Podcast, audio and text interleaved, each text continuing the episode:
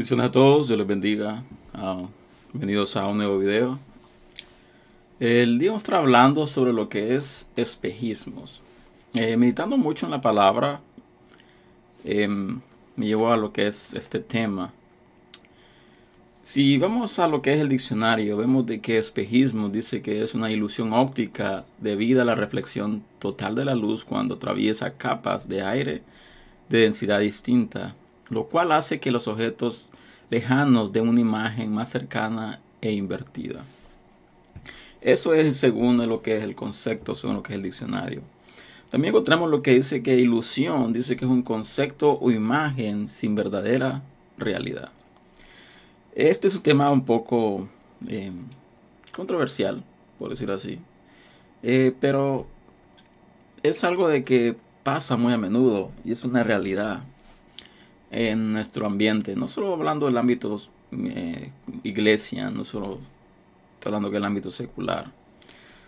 Vemos de que estamos en un tiempo donde por lo general vivimos de apariencias, donde aparentamos siempre algo hasta cierto punto distinto de lo que en realidad somos. ¿Por qué digo esto? Porque si vamos a diferentes religiones, vemos que cada religión tiene diferentes posturas, diferentes reglas, diferentes formas de pensar, diferentes formas de comportarse.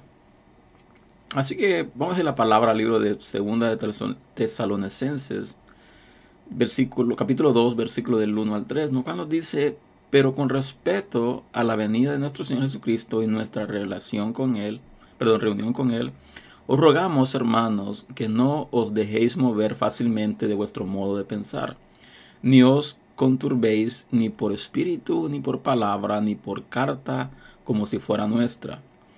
En el sentido de que el día del Señor está cerca, nadie os engañe en ninguna manera, porque no vendrá sin que antes venga la apostasía y se manifieste el hombre de pecado, el hijo de perdición. Así que esa palabra de que debemos de estar alerta, debemos tener una postura, una postura definida.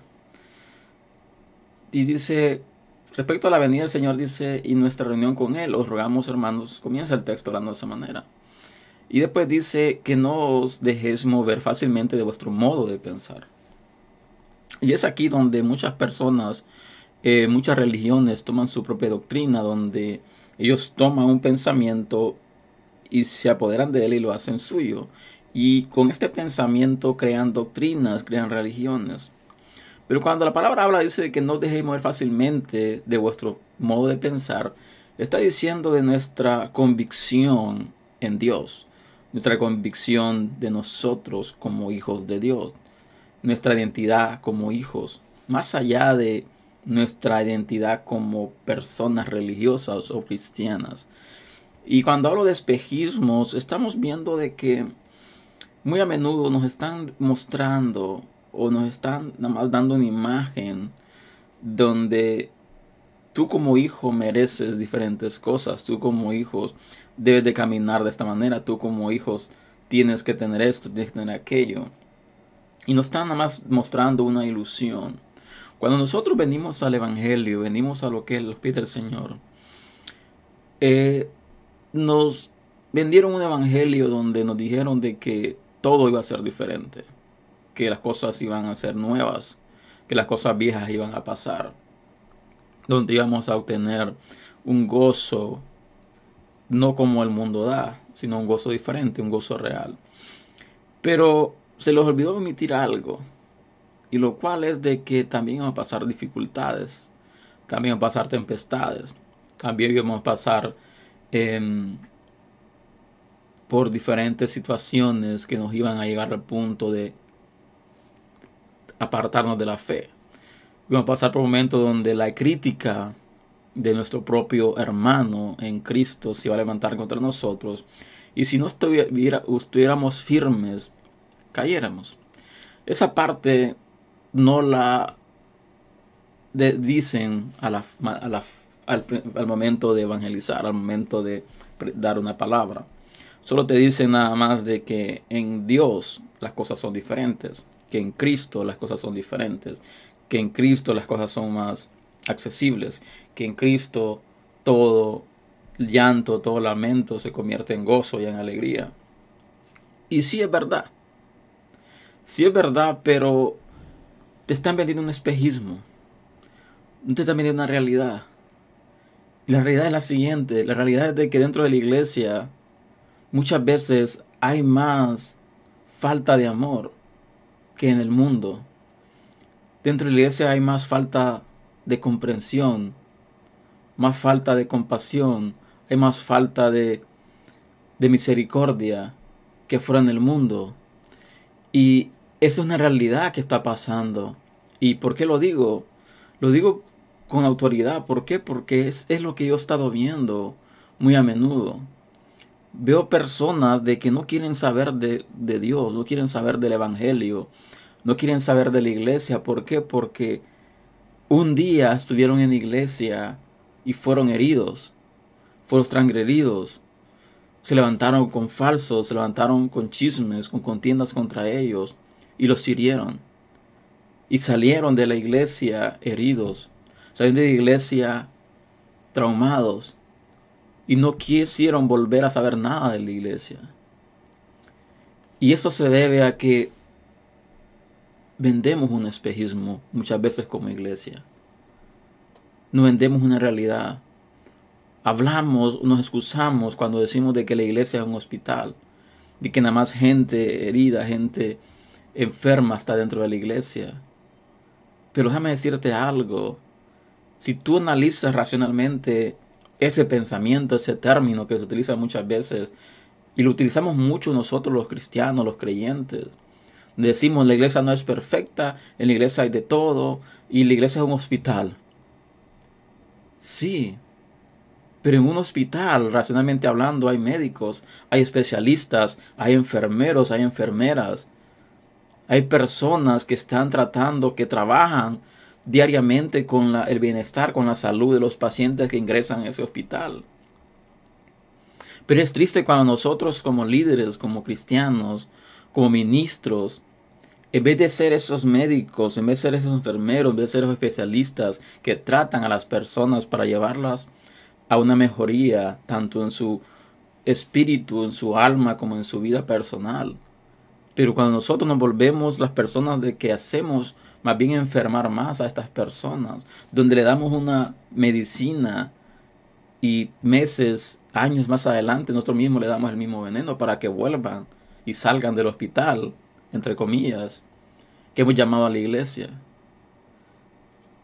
Y digo, este es un tema bastante fuerte.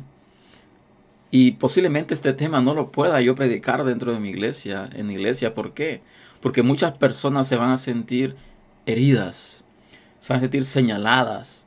¿Por qué? Porque estoy hablando de una realidad que pasa dentro de la iglesia, donde Muchas veces no encontramos palabra de aliento. Muchas veces no encontramos una palabra de consuelo. Muchas veces no encontramos un amor sincero. Muchas veces no encontramos eh, un abrazo sincero. Lo primero que encontramos es nada más desprecio, chismes, contiendas, divisiones, egoísmos. Eso es lo que encontramos muchas veces. Y nos preguntamos, ¿Por qué la gente no quiere saber nada de la iglesia? Lo primero que decimos es, la gente no quiere saber nada de Dios, cuando no es la realidad. Hay mucha gente allá afuera que quiere buscar de Dios, que quiere saber de Dios, que quiere conocer de Dios. Pero un Dios verdadero, un Dios real. No el espejismo que nosotros muchas veces vendemos como iglesia. Por eso dice la palabra, no os dejéis mover fácilmente de vuestro modo de pensar. Y dice, ni os conturbéis ni por espíritu, ni por palabra, ni por carta como si fuera nuestra, en el sentido de que el día del Señor está cerca. Queremos cambiar el mundo. Queremos cambiar nuestra comunidad. Queremos cambiar nuestro país. Pero muchas veces no podemos nosotros mismos cambiar nuestra propia iglesia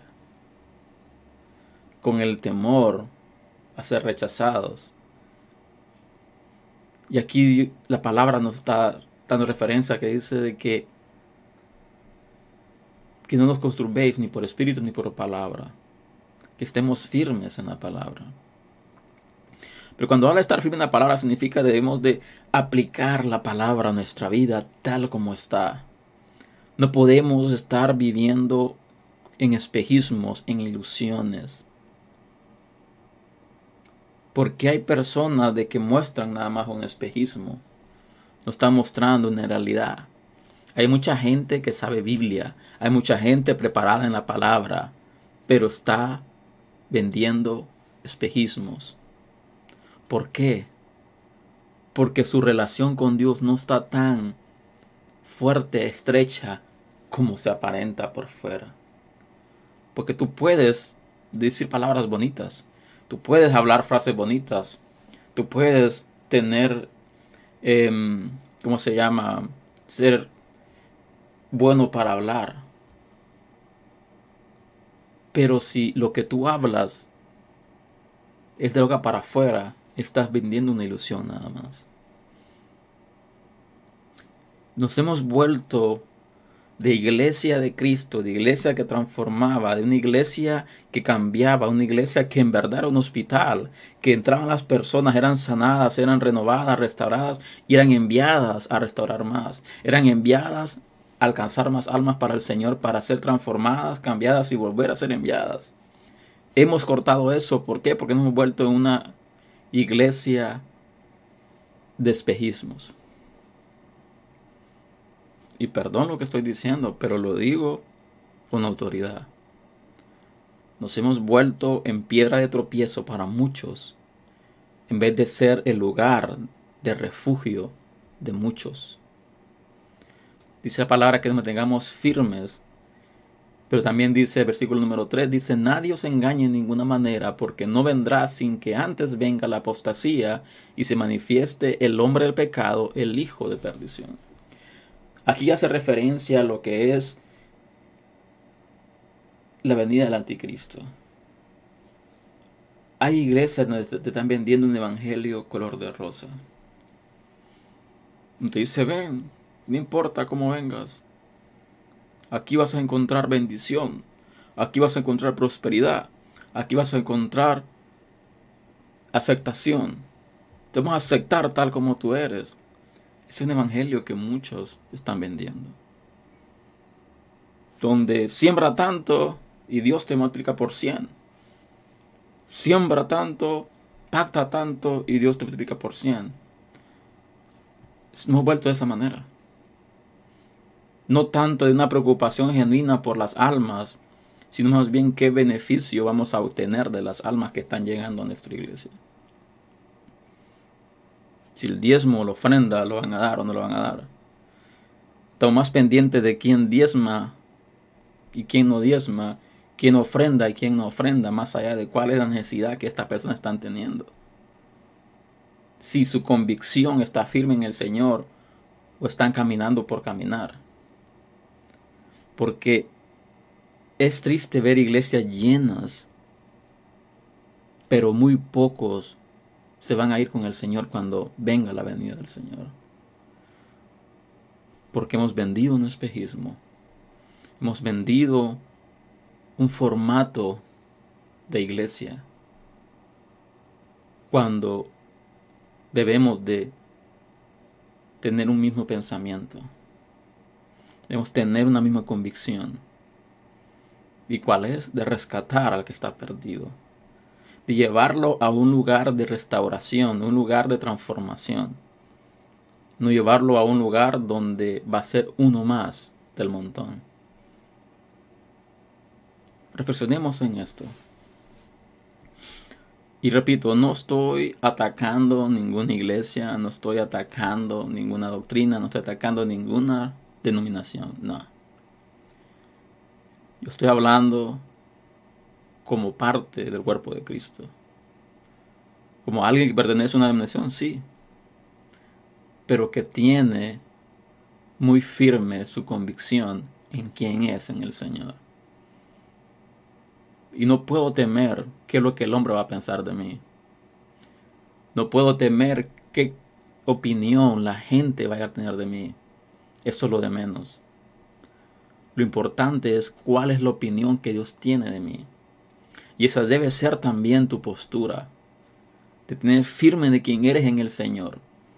No ser una persona altiva, no ser una persona egoísta, no ser una persona que quiere pisotear a los demás. No. Es una persona bien definida en el Señor, de quién es en el Señor. Una persona de que lo que es dentro es fuera también de la iglesia que la gente comprenda y entienda de que no es necesario pasar diciendo gloria a Dios, aleluya todo el día para demostrar que eres un verdadero hijo de Dios. Tus acciones, tus actos, tu forma de comportarse debe demostrar de en verdad quién tú eres en el Señor. Tu convicción, tu firmeza. Cuando otros te dicen, haz esto, haz aquello, y tú sabes perfectamente que no es bien, que no está bien hacerlo. Tú dices, no lo voy a hacer. ¿Por qué? Porque soy un hijo de Dios que le teme a Dios. Entonces tienes bien definido quién tú eres. Donde tú sabes de que si alguien se levanta contra ti, no es la persona que se levanta contra ti, sino que es el enemigo tratando de influenciar a la persona para que vaya contra ti.